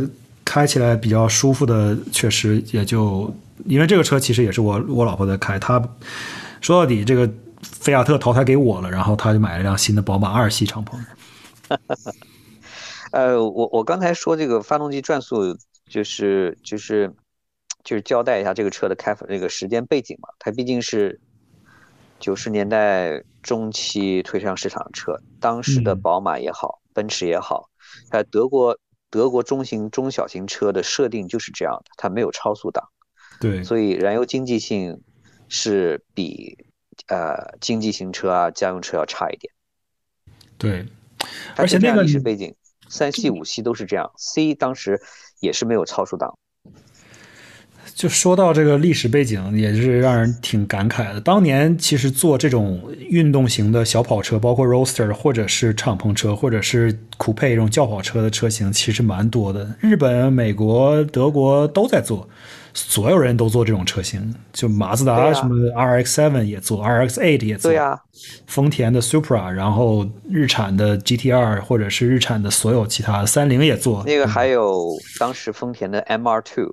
丰田的 MR2，丰田的这个当时叫什么呀？Celica 也是那个年代的车。对，还有很多这种美国车也是各种各样的奇奇怪怪的这种酷配啊，包括 Hatch 都做。Sebring 也是一个非常有特点的车。嗯哼，现在这些车全都没了。对呀，为什么呀？因为那段时那那那十五年二十年是经济特别好的时候。嗯，对的。所以经济好的时候，那这个需求就就就有点多嘛，这个有就就会有点花花心思了。是，大家收入都跟得上嘛，你有闲钱了可以去消费这个东西。嗯，再加上你再看八十年代末九十年代初的日本车，那是一个比一个华丽，一个比一个就是呃叠配置啊，搞高科技啊，高科技是真的高科技。后轮转向什么，这各种各样的奇怪的东西。哎，全液晶仪表盘，然后触控式电视加上卫星导航。对，这都是九十年代初日本车上的那些高级东西。美国车也就是搞一个什么单色的触控屏，还是还是 CRT 的。对的，完全是很很神奇。确实像你说的，跟经济有关。然后到了上一次全球金融危机之后，大家好像。这些车厂慢慢都学乖了，现在都是，我也不知道，我我感觉有有一段时间，至少是在经济危机之后，美国的这些车厂都是以这种。读了 MBA 的这种商学院的人来做领导，他们整天想的都是说，啊，我要怎么省钱？包括萨博这这一方面，不是也是 GM 也有这一方面的考虑吗？就是说，怎么样能够整合资源，所有的配件可以共享，平台可以共享，发动机也共享，乱七八糟的东西共享。然后他去搞这种全球化车型，在国际上生产，就想着办法去节约成本，最终导致就是好多车型都。就做砸了呗，就是说白了，也是挺遗憾的。GM 特别明显，嗯，然后现在呢，就是到了，一就从大环境来讲，经济确实已经好了大概十几年了。现在呢，就大家这些车厂都突然学会了一招，就是我就专门 focus 在一些大型的这种 SUV 上，这 SUV 上就是利润高，而且跟。乘用车就普通轿车的生产成本可能对他来说差不太多，但是呢，消费者就买这个账，那就不喜欢买轿车，就喜欢买 SUV，所以他都趋趋向于去生产 SUV，对吧？然后就把这些轿车啊、跑车啊、轿跑车啊全都给扔了。对啊，这没办法，现在的 MBA 遍天下，呃，利润导向这个是车主和工程师都很难。很难改变的一个一个潮流，对的。然后你要想选一下这种 Z 三、Z Z three 这种 Roadster 类型的车，现在就基本上没有了。只有哇，Z four 依然存在，但是它已经不是一个那种怎么说呢？它的重量也很大，而且它的体型也大了很多，再加上。它也没有手动挡了，所以它也不是一个。是吗？对。现在的 Z4 不是跟丰田的 Supra 是一个平台吗？我没有开过 Z4，我只开过马自达的，我只是试驾过马自达的 ND。对，马自达等于说现在是全球唯一一家坚持做这个 Roadster 一直没有停过的企业，从九十年代、八十年代末开始做，做到现在，一直延续下来。其他的，它的竞争对手早都已经不见了。N D N D 我很喜欢，它比 Z three 比 Z four 要更加轻巧，就是开棚以后它的噪声要明显小很多。哦，是吗？但是，但是它 N D 的这个开起来就是还是少了一种德国的德国车的那种厚重感。呃，对的，N D 我倒是没有快速的开过，我就是简单的试驾过一次，在一个 dealer 里边。但是我听说，好像说 N D 的话，它的它的悬挂就更软一些，没有像它很它它很舒服，对它不是那种舒服，呃，很轻巧，对它就不是那种说赛车那种很硬的悬挂那种调教的取向，相对来说比较那种比较呃 touring 一点对这个这个这个感觉很对。更我我试驾了这个 ND 也是这种感觉，我当时是在 Interstate 上开了一段，然后在下面就是 Frontage Service Road 上开了一段，很轻巧，很容易开，这个感觉就像喝酒一样，你喝一个 Chardonnay，喝一个呃一两年两三年份的这个加州沙加州的那个 Chardonnay，你跟喝那个什么喝喝那个就是。梅洛酒啊，或者跟那个杰百纳那种感觉不一样，就相对来说比较清爽一点，少了层次。明白你的意思。那问题来了，也很有很难有回味。那现在 Roadster 的问题来了，那么宝马 Z 三、本田 S 两千和米亚的 MX Five，你觉得哪一个你会 比较倾向一点？我 Are you serious？你这个问题，这个问题，你是不是有点娱乐性？我觉得这个问题其实很，我我我是真心的在横向比较这三辆车。说实话，在过去差不多一年的时间内，我都在去试，去尝试这三款车。只要有机会在附近有的可以试驾，我都会去试驾。有人私人的一些买家、私人的一些卖家或者卖什么的，我我我个人也很难去做这个抉择。我觉得。你先说，我先先听一下你的看法，然后我再说一下我的体验。哦，这个这个问题，这个问题问的话，我会会让我有点人格分裂啊。就是 Z 三 S 两千和 Z Four 还是还是哪一个？米亚达，米亚达，OK。哦，这个三这这这三个车我都喜欢，但是我想我想要买的话，我肯定买 Z Three。我如果想租的话，我会租米亚塔。OK。所以 S 两千只能排到最后了。嗯，S 两千的话，S 两千等我等我年薪一百万以后吧，这个买了一台 供起来，买一台放家里面看，只只看不动，只看不开。你你你你说这个事情真的很有趣，我觉得这也是我不太明白的一个现象。我因为我天天都关注 Bring a Trailer 嘛，我就没什么事儿，我就在 Bring a Trailer 上关注这些东西。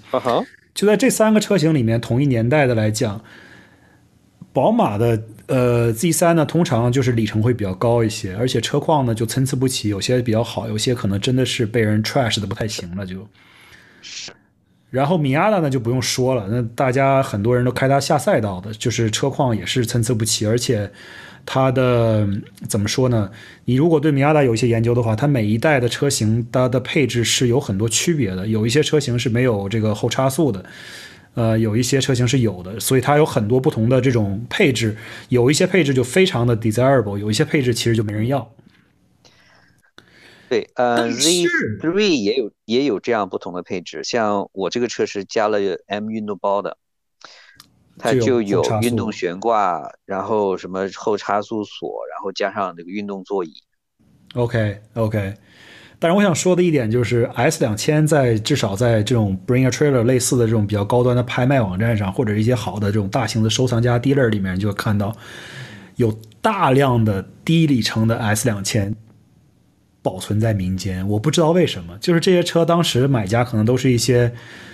空巢老人喜欢打高尔夫球的有钱人、退休企业的老板什么的，把他们放在家里面供着，就真的是放在家里面供着。现在你依然能买到两千年、两千零一年左右，可能只有两万英里里程的 S 两千，就车里面就像新的一样。就包括我在我身边，我都试驾过不止两辆这种，就是看起来就像新车一样的 S 两千，就很神奇。我就不知道为什么。你开这个 S 两千感觉怎么样？我开这辆 S 两千的话，加速巡航，我我觉得是这样的。S 两千它有几个优点，我觉得是那种呃很怎么说是那种很先声夺人的优点。第一个就是它发动机转速极高，对吧？可以拉到一万，可以拉到九千。第二代可以拉到八八千多，然后第一代可以拉到将近九千。然后这是一个很明显的一个特质。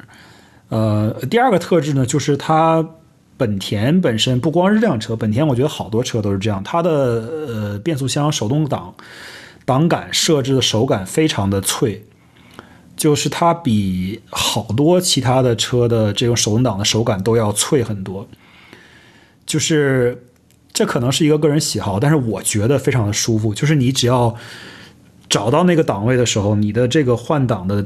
呃，直接的感觉是非常给力的，就是你很有机械感，不会那种就是很，就你感觉不是那种很随随便便的被吸进去的软软软绵绵的那种感觉，就是你真的是感觉卡进去，而且还卡的很准，是那种咔嚓咔嚓会有那种很顿挫的感觉的。这是我觉得所有本田的变速箱手动变速箱做的都比较好的一点，然后。再有一点就是它的这个，呃，它的仪表盘很有特色，它是一个这种电子仪表盘，然后转速表是一个这种呃纯模拟的电子的一个仪表盘，它是像一个液晶屏一样的东西啊，是那个年代车型应该是特有的一个一个东西吧，啊，并不是那种大家想象的那种就是指针仪表盘，所以这个会比较有印象。哦，这个这个很有趣，我一直以为是一个很扁平的指针，有点像九十年代初的这个美国美国车的那种。呃，对，但它是是一个液晶屏来的，然后是液晶是吧？嗯，然后车本身其实开起来嘛就还好，因为我去试驾别人的车，我也不可能开太猛。但是据说也是，呃，比较 tail happy 吧，就是如果开太太猛，哦而且不小心的话，很容易甩尾。哦，我没开，我我没有开过，就是日本车的这个手动挡，啊、我只开过大众，还有就是宝马幺三五还是幺二八，就第一代的幺三五还是幺二八嗯，手动挡六速的那个。有机会你可以去试一试本田的，就任何一款手动挡。当然了，有机会，车况有机会。车况要好一点，就是不能车况太杂了，那肯定是不行了。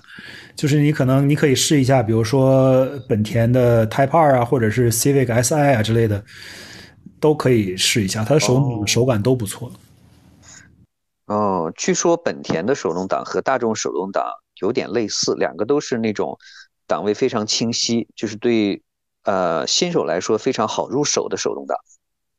有可能，有可能，我觉得是，呃，而而而且本田 S 两千第一代那个手动挡的挡杆啊，非常非常小，像是一个金属做的，是一个那种呃一整块金属打磨出来的，就很小，像一个水像一个水滴一样。呃，第二代稍微变大了一些，但是第一代那个金属档杆很小，呃握在手里面感觉就是嗯行程都非常短，挺挺挺利索的这个感觉。就日本匠人的匠人的精神啊。对，但是有很多人投诉，我们像我这种住在南方，显然没有这个问题。但是据说住在北方的人，就是上车第一感觉就是把手会冰凉的很难受，嗯 冰凉的。因为很多人会投诉这个事情。啊，原来是这样，就是大众的大众之前的这个，我当时开的是，当时开就是第一次开手动挡车是斯柯达叫 Octavia，第二代 Octavia，其实其实是高尔夫第四代高尔夫的换呃贴牌换壳什么的那那个那个意思吧，啊同平台的。明白，明白，明白。对，非常好入，非常好入手。然后，呃，档位清晰，吸入感，每一个档五个档啊，五呃每一个档的这个吸入感都很明显。明白，明白，明白，明白。但宝马就宝马就很不一样，宝马在每一个档都很紧，就是你挂档的话，挂每一个档，不管有没有吸入感，不管转速多少，都是稍微都得用点力才能推进去。据说呢，宝马的这个就是这样的档位设计，当然也也是可以调的。哦，如果你要这么说的话，我觉得那个两 S 两千可能还是比较接近于你刚刚描述宝马的这个感觉，就是它需要、啊需要稍微用点力把它推进去这种感觉。哎，它这不像大众或者不像萨博，呃，你在这个挂档的时候，它你一个轻轻一推，它能吸进去。呃，对的宝马你，得推上去以后，它在挂档的这个末段啊，它才能有一点这种吸入感。明白你的意思。呃，对我说的可能更接近于你描述的后面这一种。OK OK OK，那这么说就是宝马的设计和那个什么，和本田的设计都是有一点儿，就是让驾驶者主动一些的那种感觉。对的，它应该是更强调你主动驾驶的这个乐趣。嗯这这这这就对了，就对了，就是开 Z 呃开 Z3 的时候啊，就是这种感觉，人车一体，它不仅仅是不仅仅是这个重心和动力都很接近，都很接近这个驾驶座椅啊，它这个行车的感觉就是那种贴地奔跑的感觉。那是说说萨博是贴地飞行嘛，这个宝嗯马开起来感觉是这个贴地奔跑。挺贴切的，挺贴切的。哎，太不错了！我觉得是这样啊，我觉得被你说完之后呢，我就更想去有点心动了，去考虑这个车了，因为就是像刚才咱说的，这个东西现在呢就变得非常稀有。你要想买这种车呢，都得往回看十年，甚至十五年，甚至更久，去找这种比较经典的车款，因为它已经不复存在了嘛。然后它这种理念也不复存在了。对这种理念，大家也不做了啊。保时捷当然做，但是保时捷呢，它显然是一种更高端、更就是那、上升到这种豪华车型的这么一个概念了。而且保时捷显然也是最会玩的一个车企，就是不停的给你推出限量版，每一个限量版都卖的比之前更贵，所以就真的是会赚钱的一个车企，我觉得它是很厉害的。呃，保时捷是保时捷它是商业运作很成功的一个准豪华品牌吧。对的，我之前还专门讲了一期保时捷，讲了两期呢。我专门把它的上市的事情分了两期来讲。然后，确实我做研究的时候也学到不少东西。我觉得他们真的是很很精明，找到了一个非常非常好的一个 niche，就在极奢华和普通大众车之间的这么一个位置。然后就它既可以上探也可以下探，然后就嗯，通上下通吃。这样可以吸引吸引大量的用户和更多的潜在用户。对的，为什么？哎，我就想，如果萨博现在还活着的话，怎么能把它打造成一个比较成功的汽车品牌？攻占哪一些细分市场？我脑子里面经常会想这些事情，当做一个这种思维实验来考虑。哎，这个老周之前也，我跟老周也聊过这个事情。老周他当时还做了一个做了一个 course project，是吗？这个很难。当时就是我们就是把我们在聊的时候就把萨博跟呃大众和奥迪有一些比较。问题是，大众和奥迪它在呃现在内燃机车领域啊，就是没有咱们咱们不说它转型电动化转型，就是当下从当下然后往十年前回头回头看，这两个公司它在细分市场上还是很失败的。对，奥迪不是有一段时间都差不多快要倒闭了，感觉快要不行了。哎呀，奥迪啊，怎么说呢？其实奥迪很很很可惜，奥迪，奥迪它在产品产品设计，就是他在产品经理这一这一层啊，给我的感觉是很很保守，他就想把非非常保守技技术做好。我一直想不通他为什么要弄这个前置前驱、前置四驱这个品牌，我我一直想不通。我后来去了，呃，Ingolstadt 它的博物馆看了以后，我就越来越觉得奥迪这是一个走下坡路的品牌。他，我觉得他可能是被 Quattro 这个品牌的 IP 给绑架了吧？他觉得这个东西的 IP 价值实在太高了，所以他不想去放弃这个东西。哎呀，这这有可能啊。问题是 p a t r o 这个 Quattro 这个平台，它就是有这个，呃，效率低下，然后呃，怎么说呢？后驱动力为主，但是又有前驱操控特性这样一个矛盾。嗯，它的车的重量的百分之七十是在前面，对的，它的前发动机，它发动机是在前轴，对是在前轴之前。对对对，它主要是发动机特别靠前。嗯所以我很搞不懂它为什么不放弃它现在这个跨售的形式。它的前驱的话，其实是在变速箱，它前驱两根轴是在变速箱跟发动机之间。对，基本上是这样的。但是你也不能太埋怨人家，那不就相当于保时捷颠倒过来吗？保时捷不是这么多年也就把发动机坚持的都挂在后轴的后边，那不是也坚持也活下来了，而且做的也挺像样的。是啊，那也许就是有人为，就是就是人为因素，也许就是这个命运所在吧。但是你说它保守，那相反而言，宝马的设计显然就是完全不保守，对吧？宝马一点不保守，宝马从它这个车的理念到它呃现代城市交通的这个理念，它一直走的是德国三大车企中最靠前的。对的，这也就是我觉得一直我我一直觉得宝马这个品牌是非常有朝气、非常有前瞻性的品牌。对的，我觉得就从班哥那一代开始，可能就很很受争议，对吧？很多人当时我听说还联名上书，说什么要把他给罢免，什么不让他在宝马继续工作什么的，呃，顶住压力继续让他干了。你像从 E 三九那一代 M 五到下一代 M 五，它之间的就是五系列之间，它真的是差别还蛮大的。你要说 E 三九跟之前那一代，就是再往前叫什么 E 一三五不对134 E 三四一三四，你说那两代之间，你还能看到一些这种家族的传承和车型本身它线条上很相似的地方，都是那种比较扁平、很很修长的那种车身的感觉。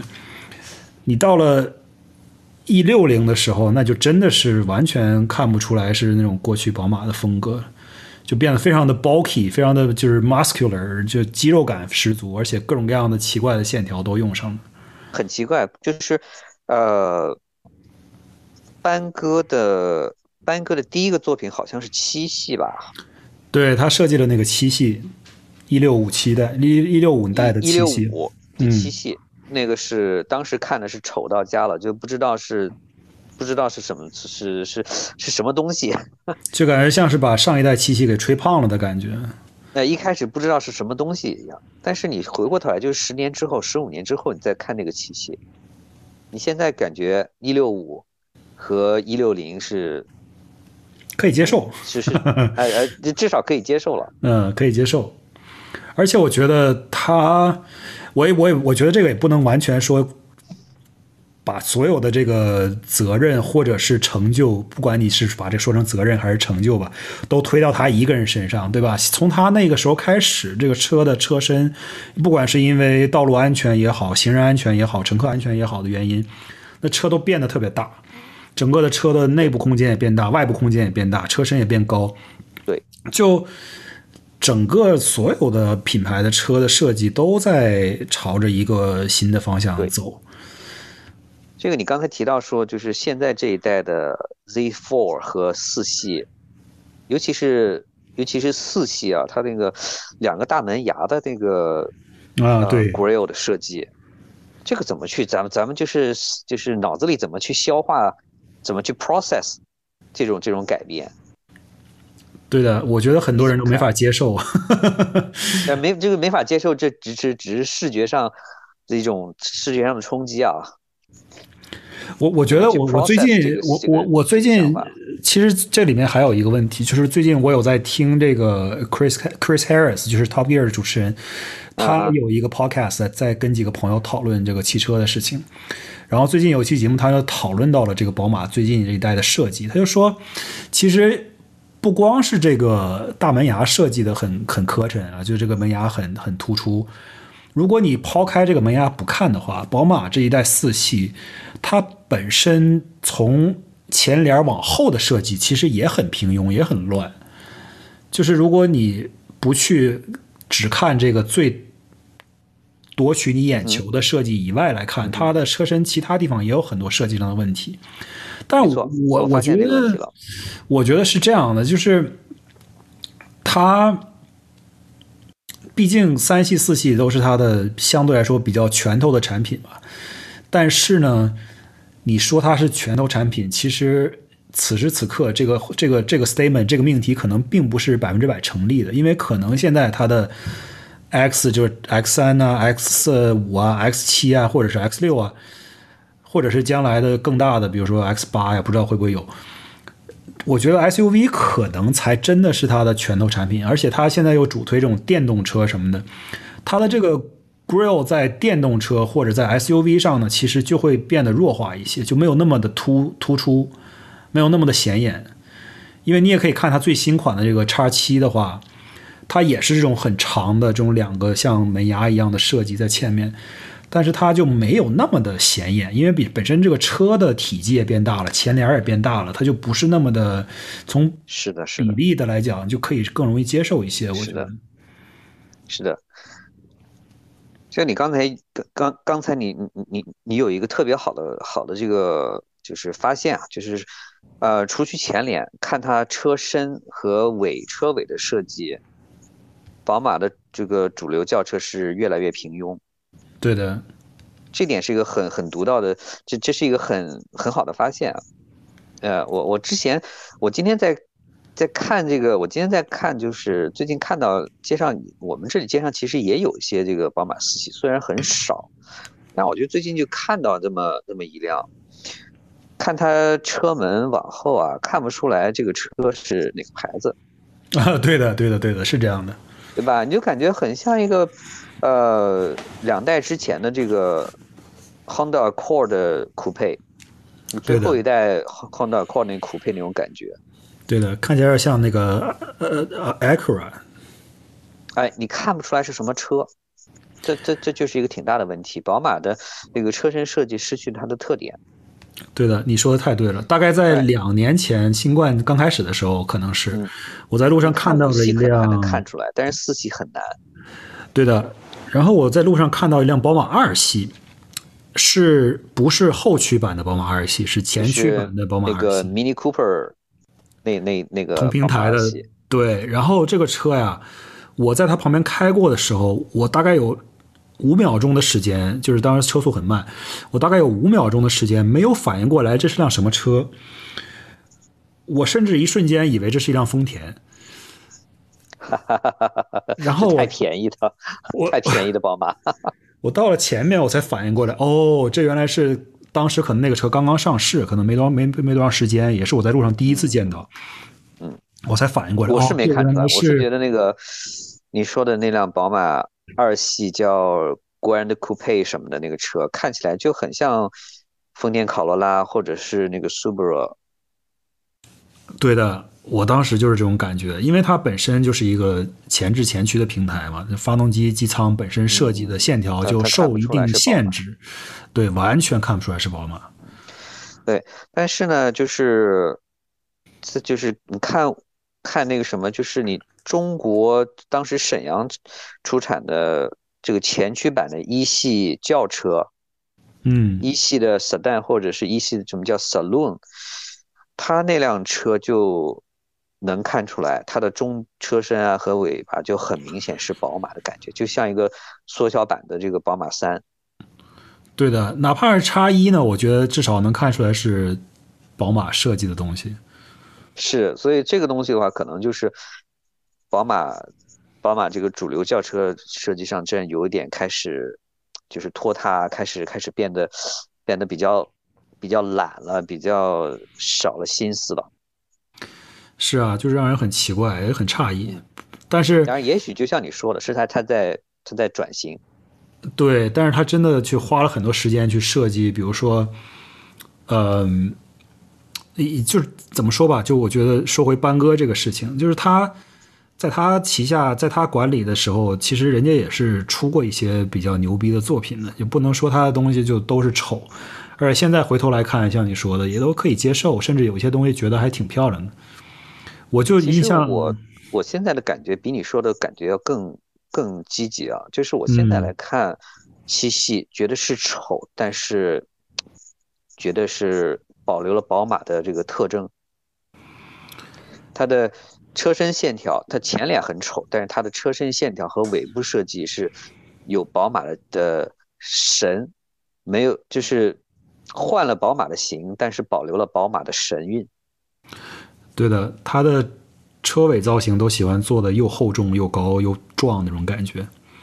嗯，这是宝马的感觉。这个从之前从五系这个一三四再往再往前面就是什么七十年代的那个什么五系开始，包括它宝马的这个三系，它都有那种车尾比较比较厚重、比较敦实的感觉。嗯，包括它那个比较粗的 C 柱。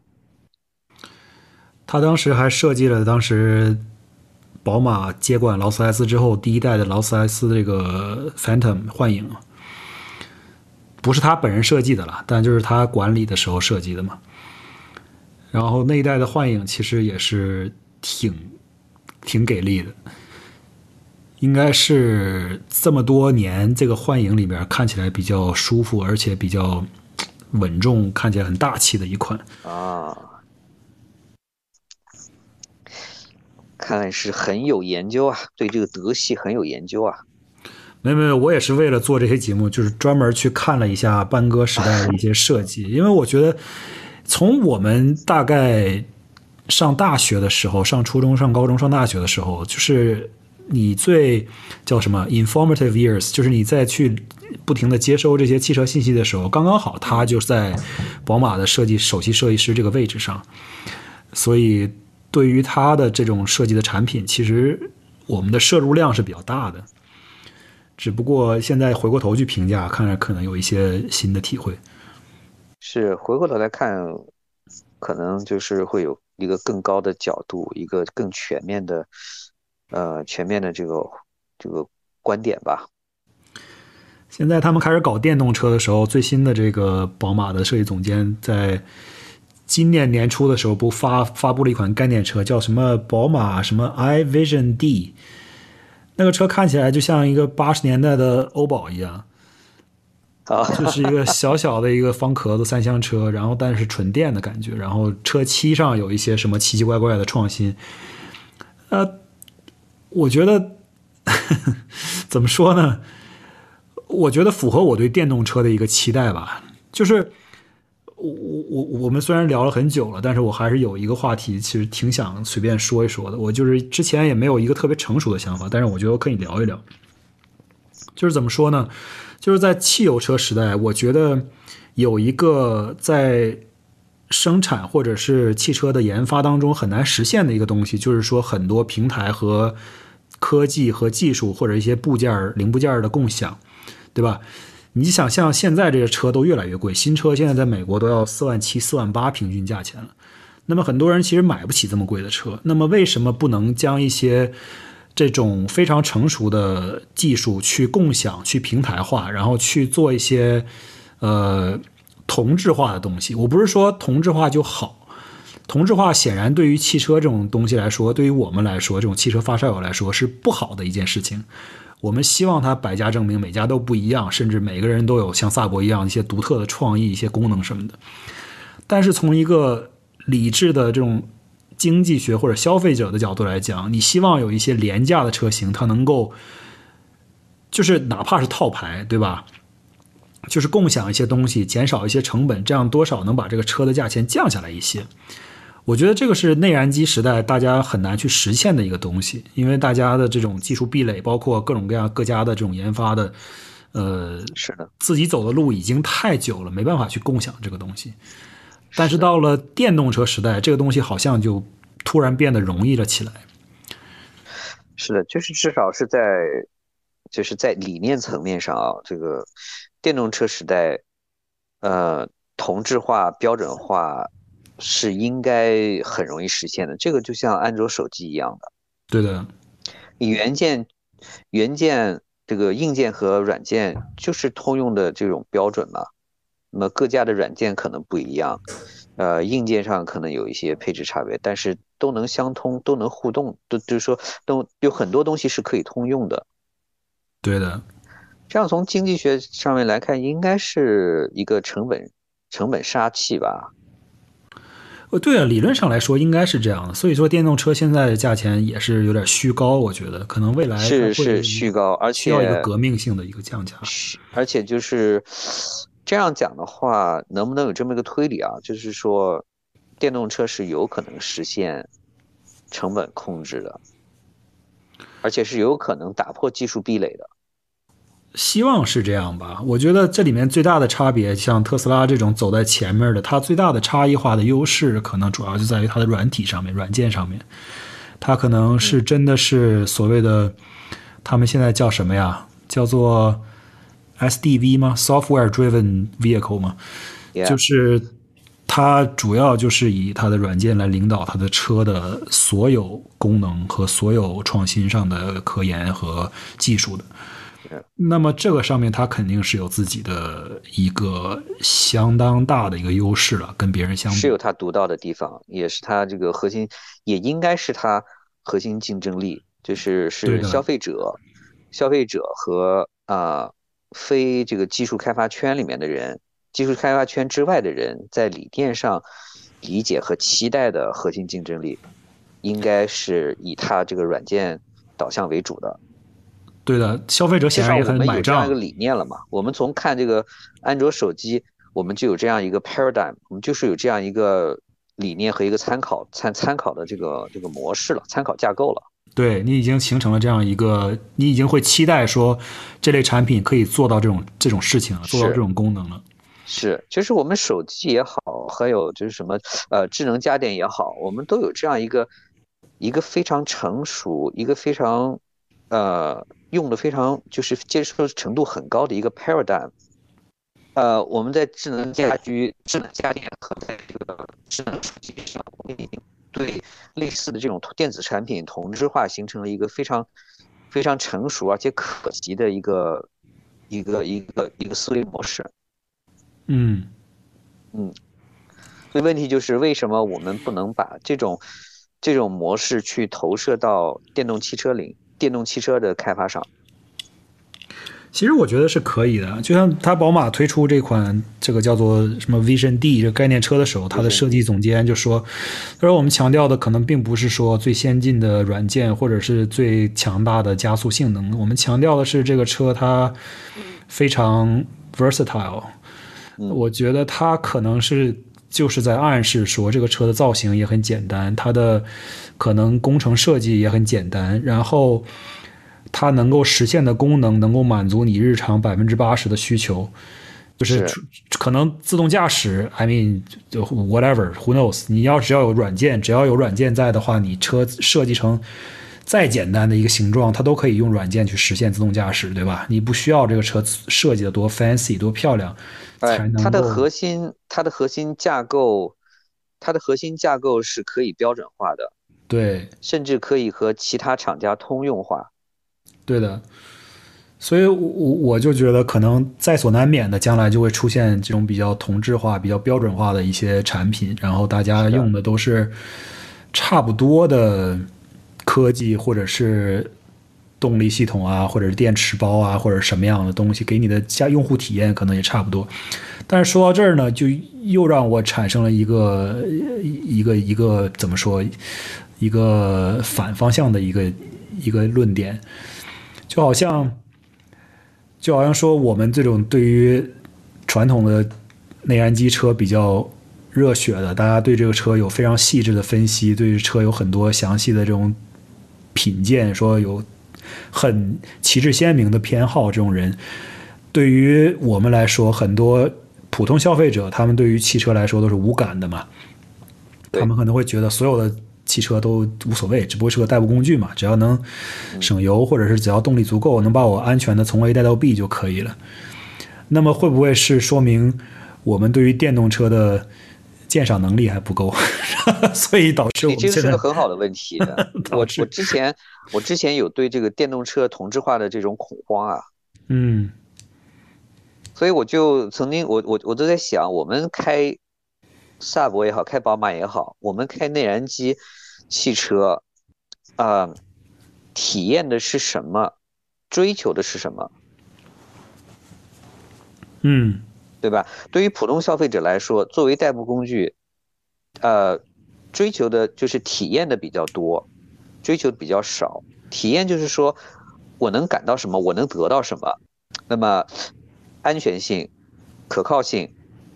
这是首要的，其次是，呃，燃油经济性，再其次，那就是车外形啊，什么社会层次、社交需求这样的，这样的这个稍微外围一点的、外围一点的因素，嗯，对吧？那么，呃，为什么选宝马？为什么选萨博？为什么选丰田？这里面牵扯到一个呃，追求，就是个人追求、价值取向的事情。我们想从这个车里面，除了物质上的需求，除了那些基本的生活需要以外，我们对这个车还有什么要求？还有什么东西我们想从这个开车或者拥有这个车上面得到？嗯，对吧？这这这这就是这就是一个区分，呃呃，区分什么品牌忠诚度啊？区分那个呃用户用户群体的一个一个问题。把它转移到电动车上来讲，我们为什么要开特斯拉？为什么要开宝马电动车？对，就是从那么，你刚才刚才你既然讲了，就是标准化、同质化，那么为什么要选择宝马，而不选择大众？对的，我觉得这个很难啊，就是像上从开车上升到玩车的这个层次的时候，你就会有很多可能。客观是一方面，怎么样去看待这些呃性能的表现啊、数据啊什么的？那主观上也可能占很大一个程度吧。也对啊，我我就喜欢宝马，或者我就喜欢特斯拉。对的，现在特斯拉的这个应该说宗教应该是建立起来了。嗯，这是毋庸置疑的。特斯拉的品牌，马斯克的人设。对的，这个很很强，这个品牌 IP 的。追随的应该说拥趸的这个范围人口也很多了。对呀，这个特斯拉拥堵的这些人跟宝马车迷的人估计有不同的社会阶层啊、社交需求啊、啊心理期待啊、什么心理投射啊等等等等。这里面像你说的，就变成了一个品牌 branding 的这么一个学问了，而不是哎，是这个里面就很有意思了，就就就就会聊出很就会有很很很丰富的东西在里面了。但是假设啊，会不会有这样一个原因？比如说你过去玩车，你可能觉得所谓的内燃机车，你不光是说这辆车我可以开它，更多的是我可以去，比如说我可以去通过改装、去调教、去自己去改变一些车的特性。是你会觉得你有一定的主动权，或者你可以将你的车个性化。那么电动车的话，你当然也可以把它个性化，对吧？你可以做什么贴膜呀、外包围啊，各种各样的东西，从外观上个性化。但是从性能上，或者是从内在的话，我觉得是不是就少了一方面的这种可以去玩的东西？呃，可玩性这个东西，嗯、这个东西是这个，我我觉得这个需求是一直存在的。我觉得这是一种，这是一种就是用户始终会有的需求。有这个车嘛，肯定想让这个车更加适合自己，或者是更加喜欢这个车，更加变得更有呃，就 personalized person，就是更加个性化。嗯，会有这样的话，你你可我觉得车也是这样的，肯定是这样。比如说你家领导给车里面贴呃装装一个什么小布娃娃，或者贴一个什么那种 sticker 什么的，嗯。但但我就想说大力水手，但我就想说，是不是又回到了刚才我想说的这一个论点，就是说我们是不是对于电动车的理解和对于它的呃掌控还不够足够？假设假设啊，假设有一款电动机电有一款电动车的那个呃电机，它相当于当年的丰田 Supra 呃 2JZ，对吧？它出厂的时候可能只输出八百匹马力，但是你后场的通过电脑的调教，可以把这款电动机炸出一千六百匹马力。没错，会不会这款车突然就封神了，就变成一辆电动神车，对吧？没错，有 这种可能。这是有可能的，这是有可能的。嗯，你想啊，当初那个戴姆勒奔驰发明那个车的时候，谁想到会给这个车加一个 turbo，嗯对吧？当初你在玩什么奔腾二、奔腾一、奔腾二的时候，你不也就是只给加个内存条吗？你会想到把那个处理器，那个什么什么换，这个是换个跳线什么的吗？对吧？你就玩着玩着，这个玩着玩着，这个想法出来了，需求出来了，那么那个解决方案也就出来了。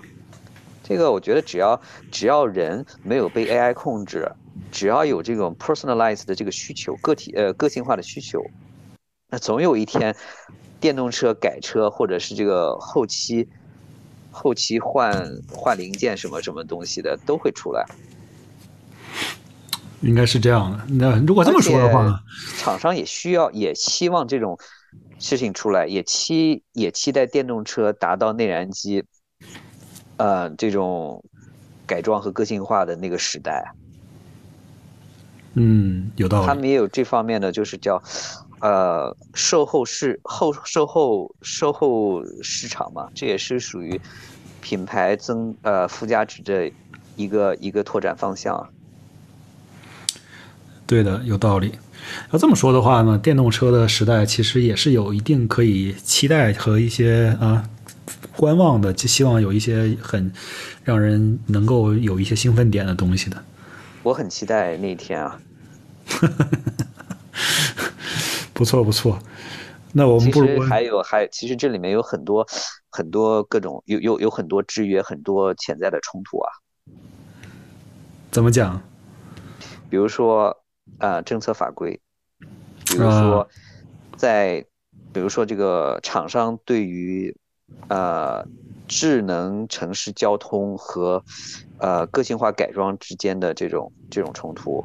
厂厂商他有那个厂商对，呃生产厂会有可能会对会会跟那个个性化改装有之间有些冲突啊。个性化改装会不会影响到呃汽车厂或者整个汽车行业对智能化交通的布局、智能化交通这个架构的管理开发？你就会考虑它会不会变成苹果这种所有东西都变成了一个呃不开放式的一个系统？是的，苹果不一，苹果不想让这个系统开放，嗯，对吧？这样它由于可以可以实现它的利益最大化，可以实现它这个呃安全和这个生态管理上的呃最精简化，对，对吧？你这个电动汽车就在就很容易实现改装以后就很容易实现，呃，打破智能交通这些规则和这些架构的事情啊。嗯，出现一些不听话的小汽车，就打破了它，比如说打破了宝马对呃城市架交通的这种布局。但是这个可能就想的比较长远了，就是说得达到某一个程度，到那个程度的时候，得是所有车必须遵守城市交通的一套法则，而且你应该说是被动去遵守这个东西。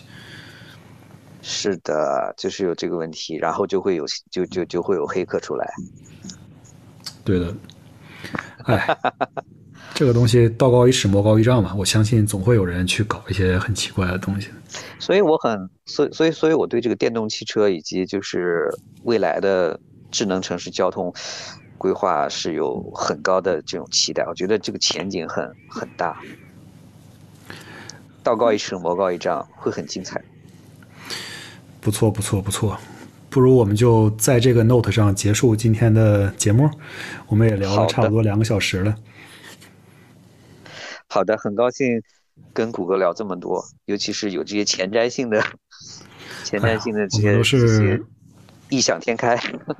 对我们都是这纯天马行空，想到哪儿就聊到哪儿。而且，确实像你说的，这个话题呢，我也想了一些，但是想的也不成熟啊。我们大家交流一下，沟通一下，可能也互相去填补一下对方的这种思维上的空白或者知识上的缺陷吧。好了，那我们今天就先聊到这儿，我下周再见。